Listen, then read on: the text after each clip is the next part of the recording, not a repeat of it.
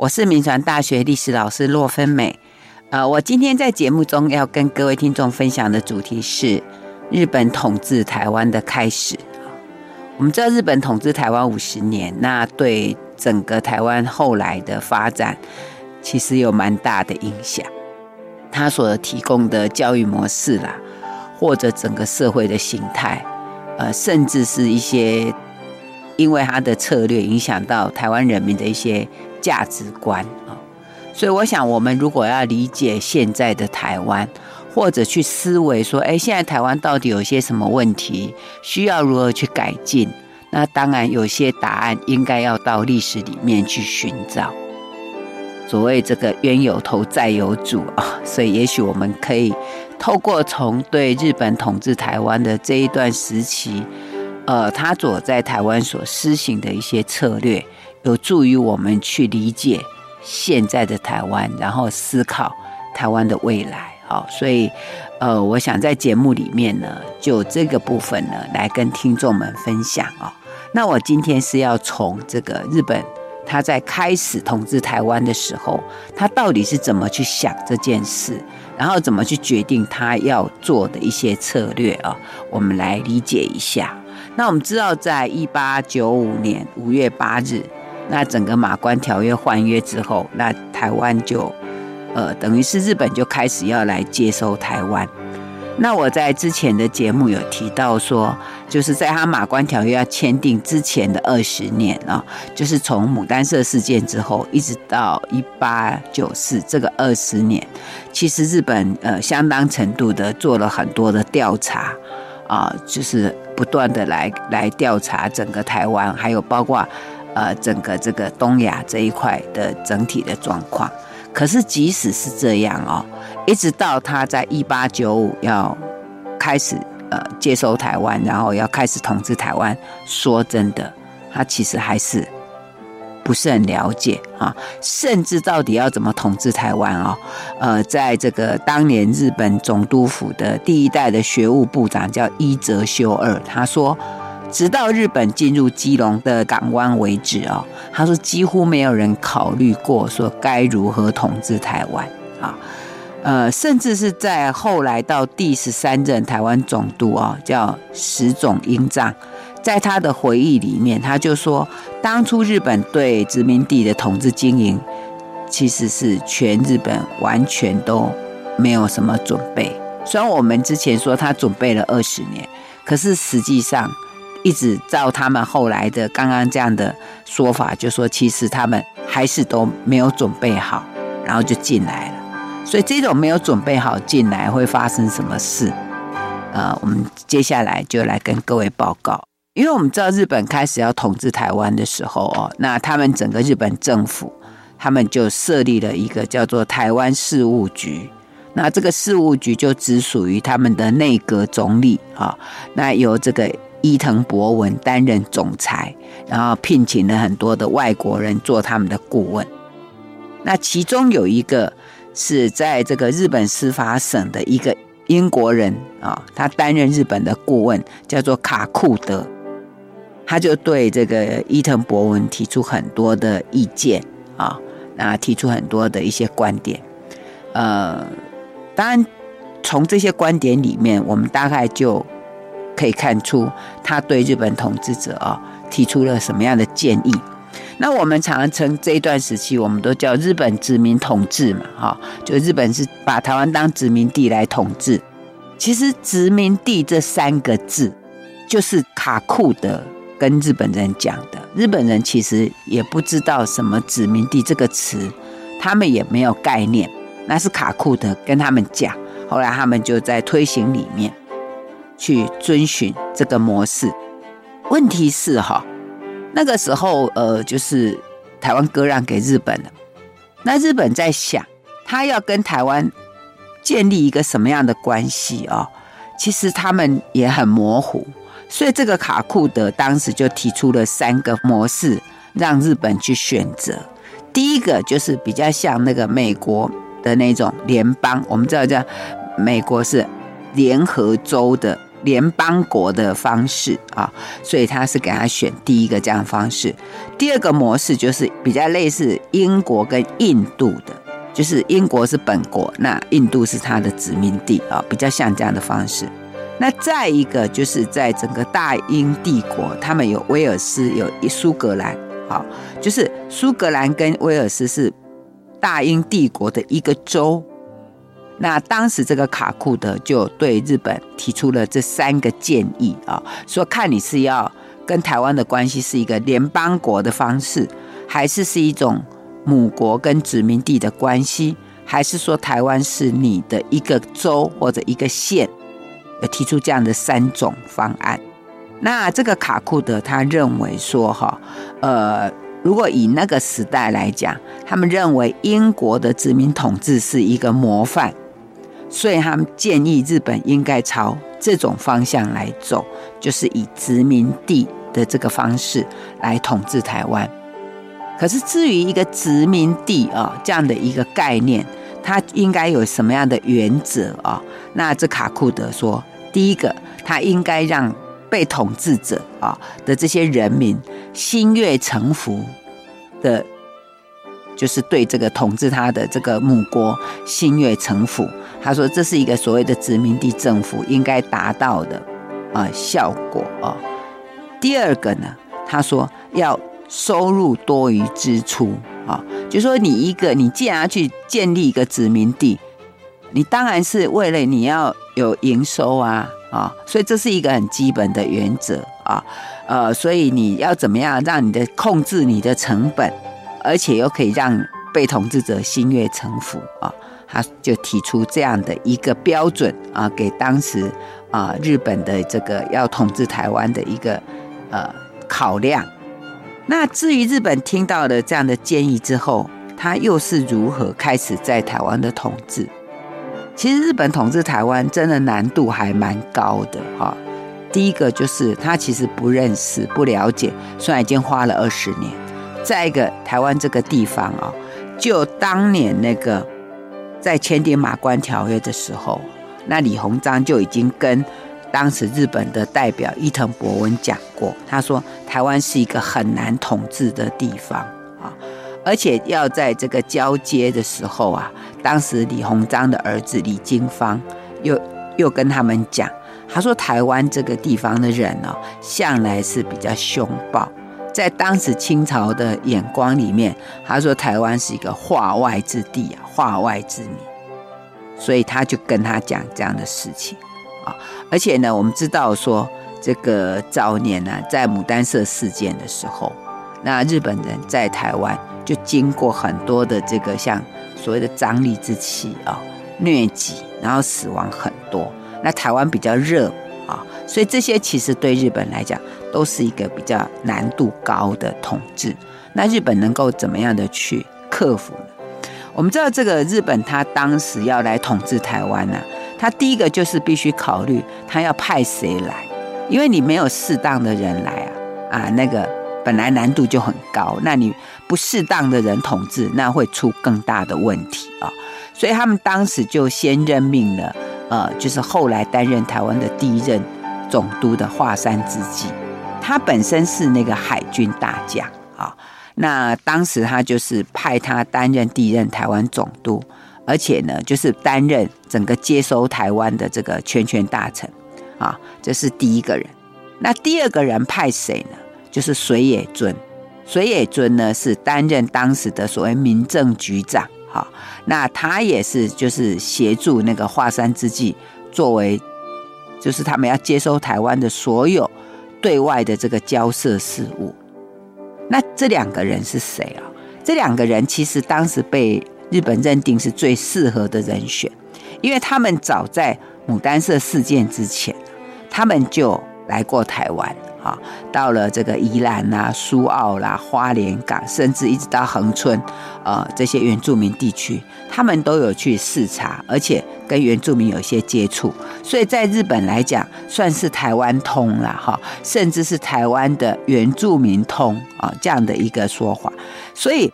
可见就是说，哎，当时日本的这个人选的考量上，其实是有斟酌的哈。而且这个华山之计啊，它其实是属于那个，因为日本当时有两个路线嘛，一个叫做就是南进嘛，一个是北进，对不对？那这个华山之计，它就属于南进的这个代表啊。而且日本在整个呃当时要接收台湾的时候，其实还还遭遇了一些，就是包括这个。三国干涉的问题啊，然后甚至他们把整个就是本来他们想要。就是中国这边，他们也希望能够拥有一些，可是，在三国干涉里面，就把整个辽东把它收回，就被还回去了。所以日本其实有点挫败啊，所以他们认为接收台湾这件事情对日本来讲，不仅是里子还是面子的问题，所以他们要派呃像这个华山之计啦、水野尊这样的人，而且像水野尊哦，他还曾经在中国留学，他精通中英文。好，所以他本身就是是一个很很能干的、很厉害的人。好，那华山之计是军人，水野尊是文人。那他们希望透过这两个的搭配，能够顺利的来接收台湾。好，所以这是日本当时的一个他的整个策略上面在人选上的那个考量。可是等到进来之后啊，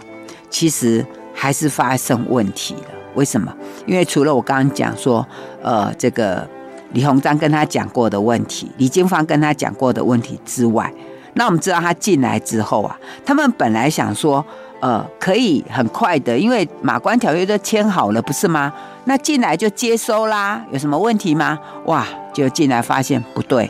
就是。他进来之后啊，台湾的这个反抗运动不断不断的在进行。除了一开始的所谓台湾民主国之外，啊，那接下来呢，就是啊，这个各地的这个抗日行动不断的一直在推展。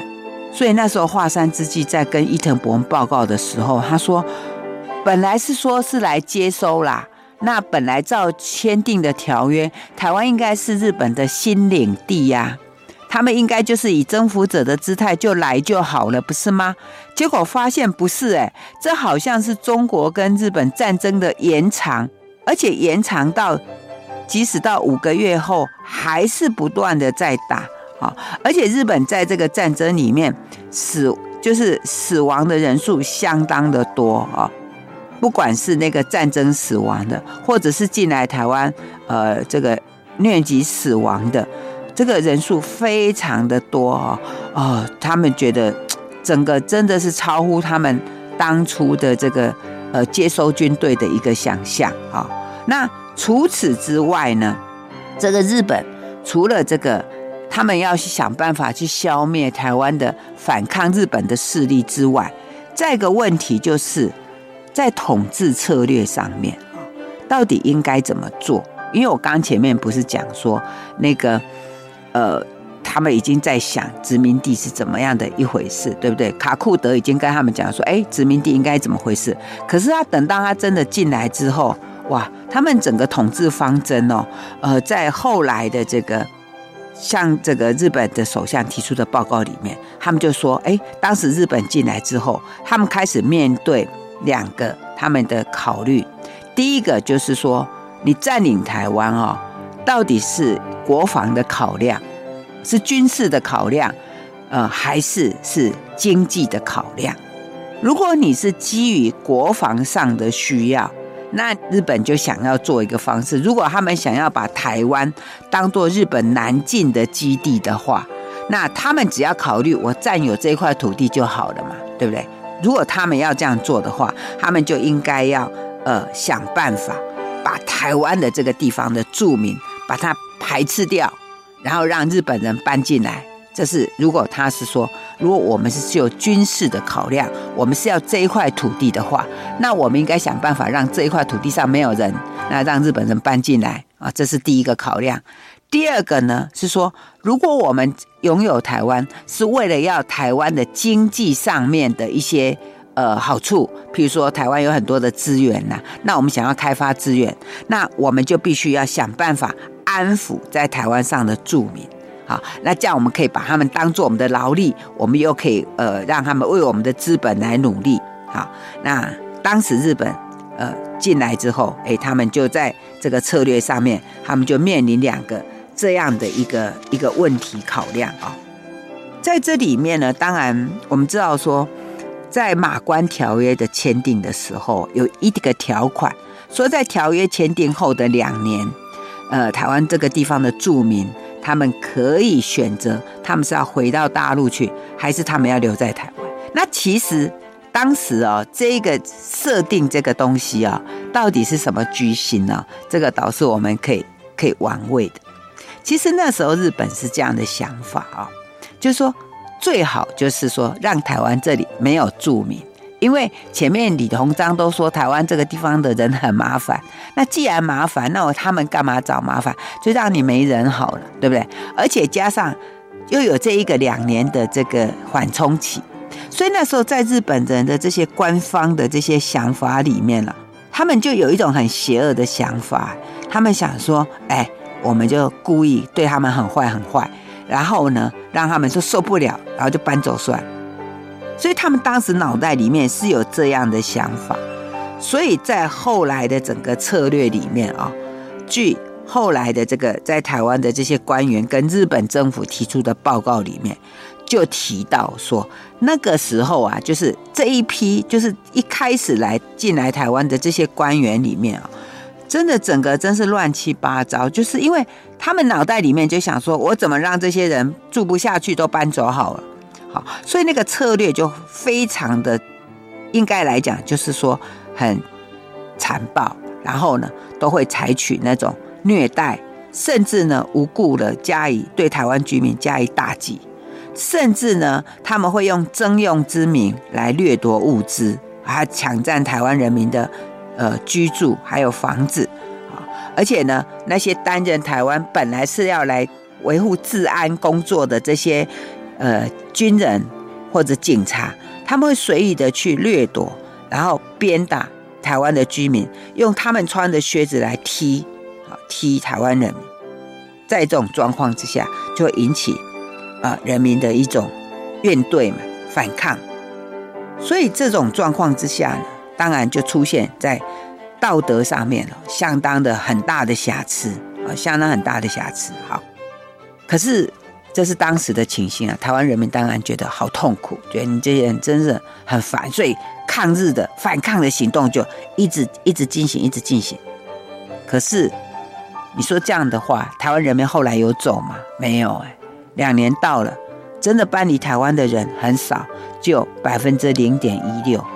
那怎么会这样子？当然，唯一能够解释就是说，因为台湾居民其实都已经从大陆移民台湾很久了，清朝统治台湾两百年嘞。那这两百年来都已经移民过来了，他怎么回去啊？他回哪里去啊？对不对？能逃跑掉了啦，那留下来就是留下来了。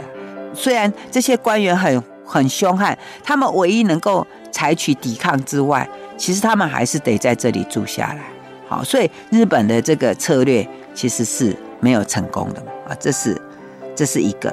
那再一个就是说，其实日本当时统治台湾有一些压力，什么压力呢？就是第一个，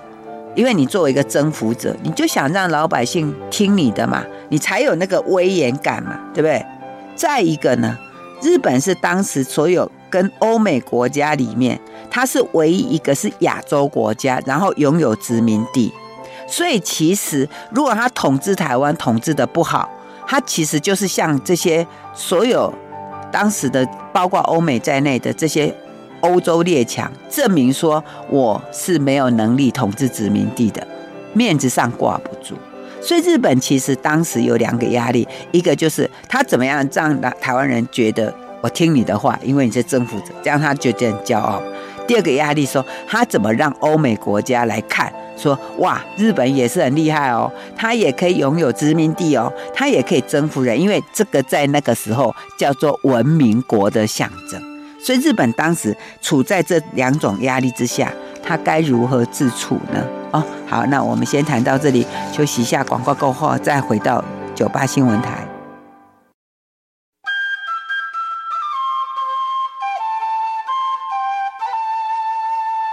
欢迎回到九八新闻台九八讲堂，我是洛芬美。我今天在节目中跟各位听众分享的主题是日本统治台湾的开始。那我刚刚在前面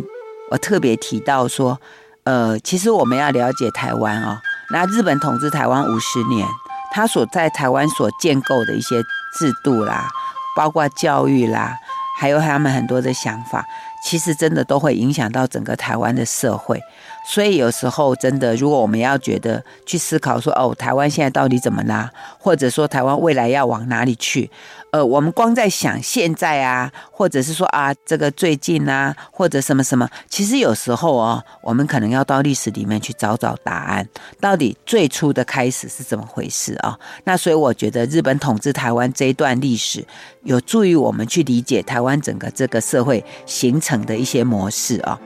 那我刚提到说，在马关条约签订之后啊，其实日本连怎么统治台湾这件事情，他们都不是很清楚，所以呢。他们有想说，到底要把台湾变成是一个，呃，就是让日本人住的台湾，或者是说，他们其实是要让台湾人留在这边，帮他们作为一个劳力，或者他们去掠夺台湾的经济上面的一些资源。那当然，这个有很大的一个，呃，他们自己就有一些矛盾了啊。那再一个问题就是说，他们当时面对在台湾的统治哦。其实还有两个，还有两方面的压力。一个是说，呃，他们爱，他们其实也很爱面子啊，日本人也爱面子。他们如果在台湾统治不好哦，其实他们自己也会觉得自尊感受到挑战。再一个呢，面对这些欧美国家，他也会觉得没面子啊。所以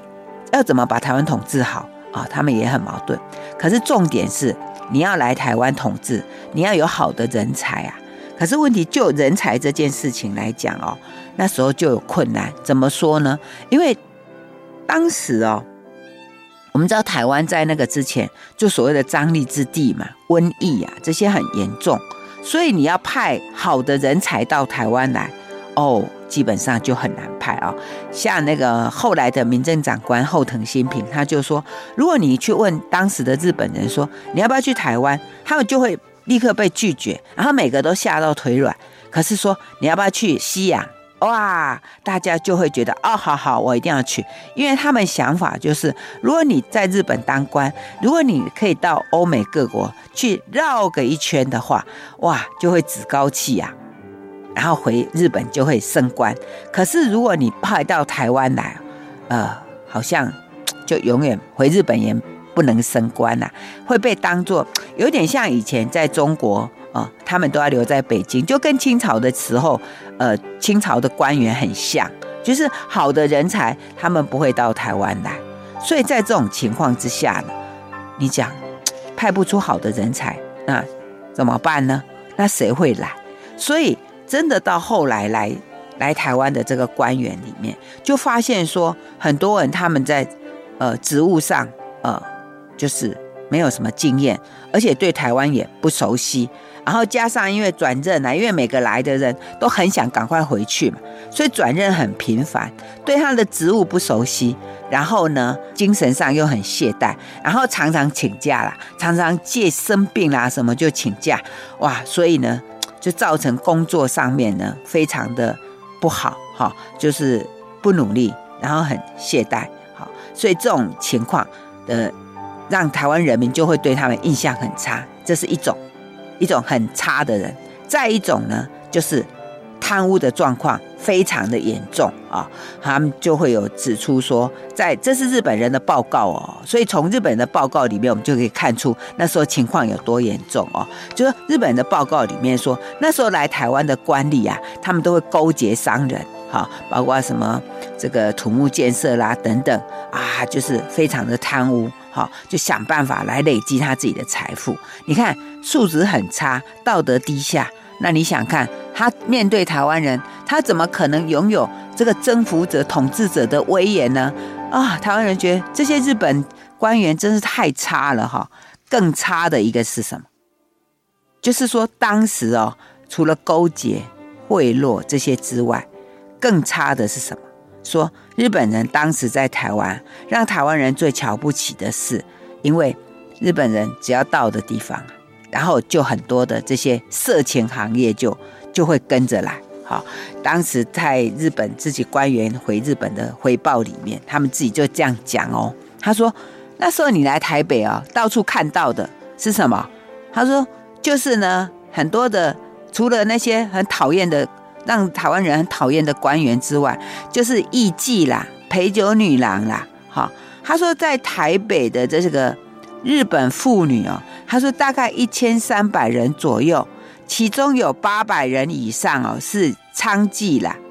艺妓啦，还有陪酒女啦。他说这样的风俗哦，你怎么能够向台湾人民显示说啊，你这些官员有什么威严？他平常看你白天呐啊，啊，那么好像好像凶巴巴的，可是晚上看到你们呢，就是那么烂醉啦，然后在那边玩女人呐。他说你这样的日本官员怎么能够让台湾人民对你有信服呢？好，所以他说这是一个很他们自己日本人都看不下去的一个状态啊。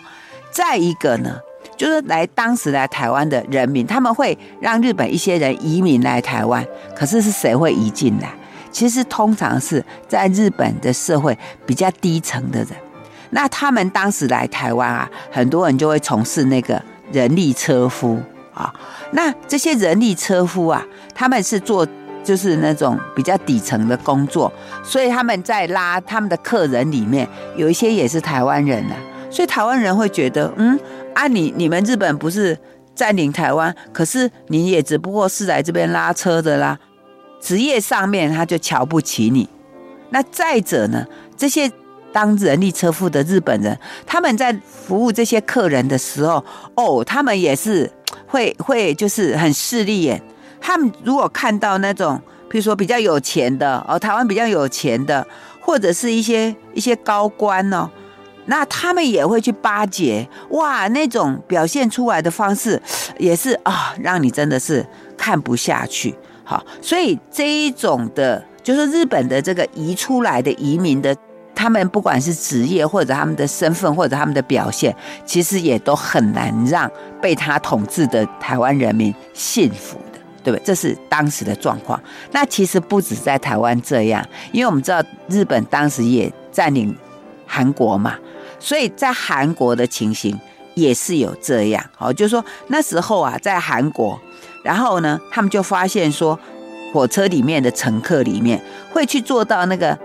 因为是当时韩国的那个火车有分什么上等舱、中等舱、下等舱，然后会坐中等舱、上等舱的，呃，就会有韩国人或者就是一些日本的官员，然后坐下等舱的反而是那些日本移民到韩国的一些。比较贫穷的人，所以韩国人也瞧不起，就觉得哎呦，你看这个日本移民来的还不是这样好，所以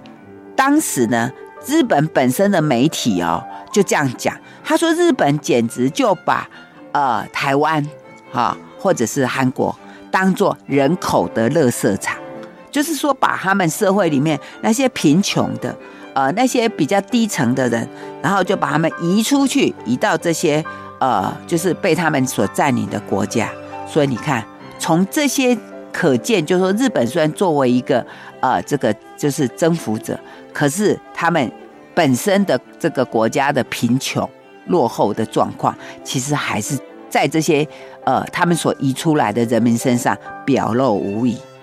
所以你看看嘛，你派不出好的人才，可是呢，你又移出了一些呃不是很好的人出来。所以这当然就造成台湾人民的那种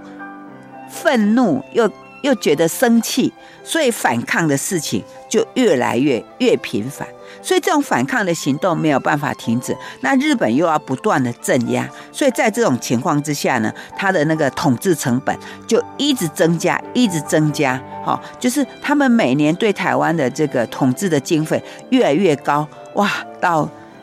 后来他们自己都受不了，所以我们知道那时候就曾经有一种说法，说那是不是呢？就干脆把台湾卖掉好了，对不对？用一亿元把台湾卖掉好了。那时候说卖给英国好了，英国说我没兴趣。他说那卖给法国好了，法国不是很喜欢台湾吗？就卖给他好了。所以你就知道说，在这种状况之下，那日本他在统治台湾的这个策略上是显得怎么样的笨拙，然后呢？搞得他自己也是灰头土脸，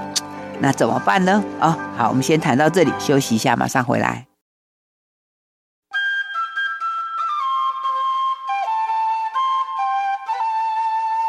欢迎回到九八新闻台九八讲堂，我是洛芬美。我今天在节目中跟各位听众分享的主题是日本统治台湾的开始。那我在前面的节目里面有谈到说，日本当时来统治台湾哦，它其实威风的表面之外，其实是非常的沮丧啊，非常的挫败啊，因为他虽然在面子上，他想要告诉当时。呃，因为他是好不容易在亚洲国家唯一可以列入，呃，就是可以去占领殖民地的唯一的国家，所以他也很想跟欧美国家来证明说，我也是文明国啊，我也是可以去征服别人的啊，这是当时的情形。可是真正的状况里面，其实有相当大的困难啊，所以这些困难呢，其实让日本感觉很大的压力。所以当时就曾经有说，那把台湾卖掉好了。可是问题是，你把台湾卖掉，那面子上挂得住吗？啊，其实是非常的挂不住。所以当时的那个那个后藤新平啊，他就说，如果台湾统治失败啊，不只是耻辱，而且他说会影响整个日本帝国的未来，那怎么办？那该怎么处理？啊，所以在一八九九年，就等于是他们统治了台湾的四年之后啊，啊，整个台湾的财政出现这么大的破绽，因为台湾的这个抗日行动一直不断的发生，那他不断的要镇压，所以这个统治成本相当的高，所以整个日本的财政就出现很大的问题，所以当时的这个日本内阁的总理松方正义，也因此就辞职下台，然后伊藤博文再度变成日本首相，所以他就集结了日本的各部门的首长，然后就要来研究一下，到底该如何来统治台湾啊。所以当时他们又请了那个英国顾问卡库德来做报告。那因为在那个之前呢，就是在一八九八年，卡库德才来台湾视察了一次，好，所以他就回去做报告。当然，他这个报告当然是以日本为。为立场，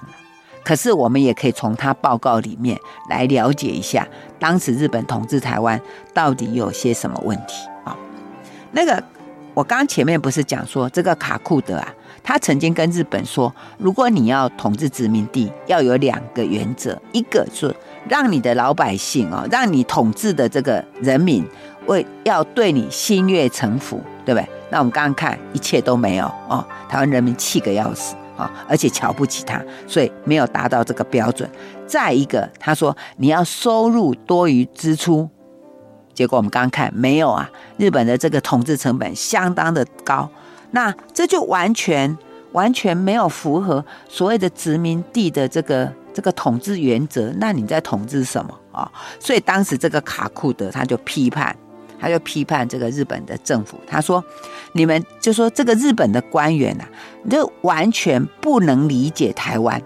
呃，甚至在他来看，他说你统治四年了，你派来的官员根本跟台湾地方人民语言不通，而且你不了解台湾人的习惯。”他说他来台湾的时候，就发现说，呃，有这个呃台湾的住民啊，跑来跟日本警察通报说，哦，哪里有这种什么抗日的这个。呃，行动发生，结果呢？他说，在场有二十几名的这个日本的这个警察，还有宪兵。他说，其中没有任何一个人听得懂这个台湾人跟他讲的话。哎，人家这个台湾人民还是来跟你等于报马子啊，对吧？来跟你说，哎，那里有人呢反抗的，你赶快去。哎，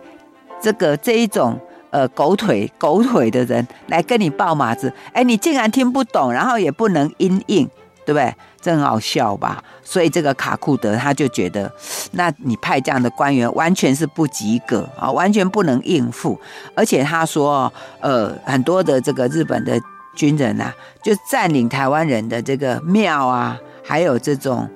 呃，就是那种台湾人的这个这个宗教的这些这些场所，而且呢，要求那个就是。被关在监狱里面的台湾人吃日本的食物，还有行日本式的礼仪。那当台人更生气了，我已经被关关起来，你还叫我吃这个我根本不习惯的食物，他不是就更想要反抗你吗？好，而且他说在医院里面啊，没有一个听得懂台湾人讲话的医生，啊，他说你这样子，你怎么可能得到台湾人民的信任？啊，那再一个呢？当然，我们刚刚提到说，这个日本在定位台湾的时候，其实当时很矛盾，就说到底你是要把台湾当殖民地，那有人就说没有，我们是要把台湾当做呃日本的一个县啊，是一个地方。哎，当时这两个观点其实是。同时并存的哦，所以有人脑袋里面是想办法要把台湾人民赶走，呃，让台湾变成呃日本的。可是有的人呢，他又想说，哦，我要来这里教化你，我要来这边把你同化。所以这两个是同时并存，所以造成他们在策略上其实没有没有统一的。哈，那如果说呃你要把台湾赶走，所以采取恶劣的手段。那那些想要把台湾同化的人，他们又做了些什么事呢？啊，其实哈，那时候这个，呃，日本当时就有人在讲到哦，就说，哎，你应该透过教育啦，呃，透过那个，呃，比如说生活啦，然后来改造台湾人。不过这里有一个很好玩的例子哦，我再讲给各位听，因为我们刚不是刚刚讲说日本人来统治台湾的时候，他们其实哈。一直想要建立一种威信，对不对？他们一直想要表示自己很厉害，对不对？可是问题是，你知道，有时候哈，这个你外在的样子，有时候很难怎么讲说服啦。那我们知道，日本早期的时候，他们个子比较矮小，哇，这个其实让日本自己也很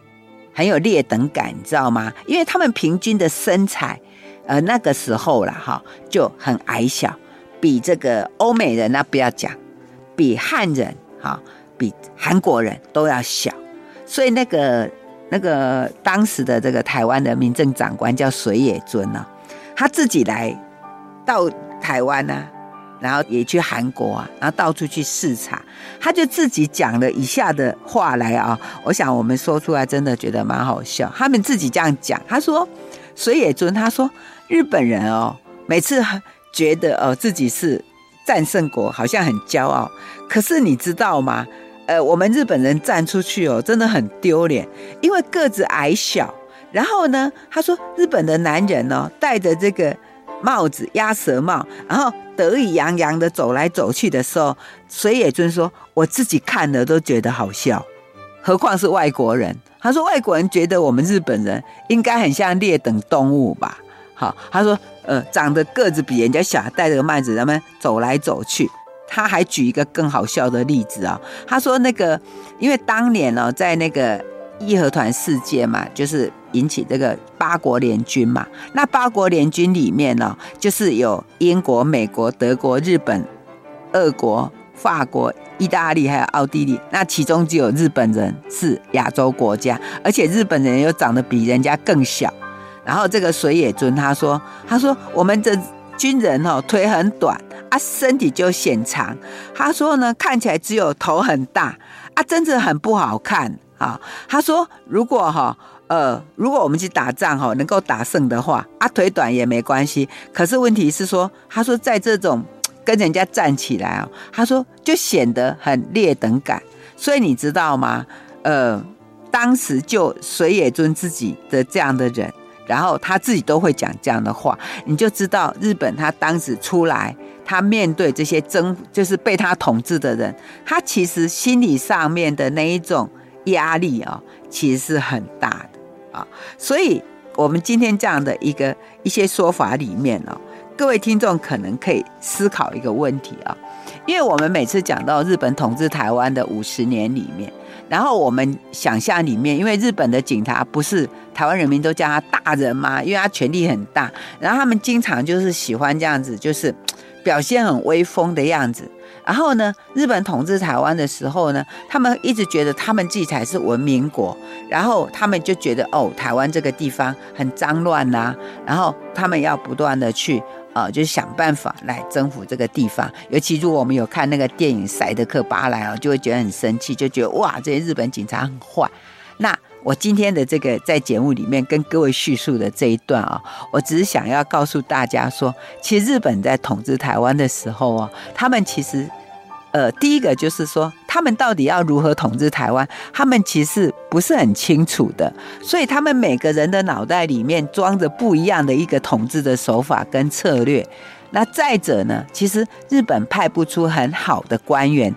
派不出很好的人才，所以在统治的策略上面也就显得荒腔走板啊。再一个呢，就是日本的人的坏习惯啊，他们的这个日本的官员所到，那就会有这些这些。这是欢场的女人就跟着来，所以所表现出来那种白天的日本人跟晚上的日本人，在台湾人的眼光就觉得，K，你这什么啊？再一个呢，就是他们自己的这种身材上面，在那时候的这种比较矮小，也让人家非常的这个瞧不起啊。所以你可以想想看，日本，你可能很难想象，日本原来他是这样开始。对台湾的统治吗？好，那我们今天节目先进行到这里，谢谢收听九八讲堂，再见喽。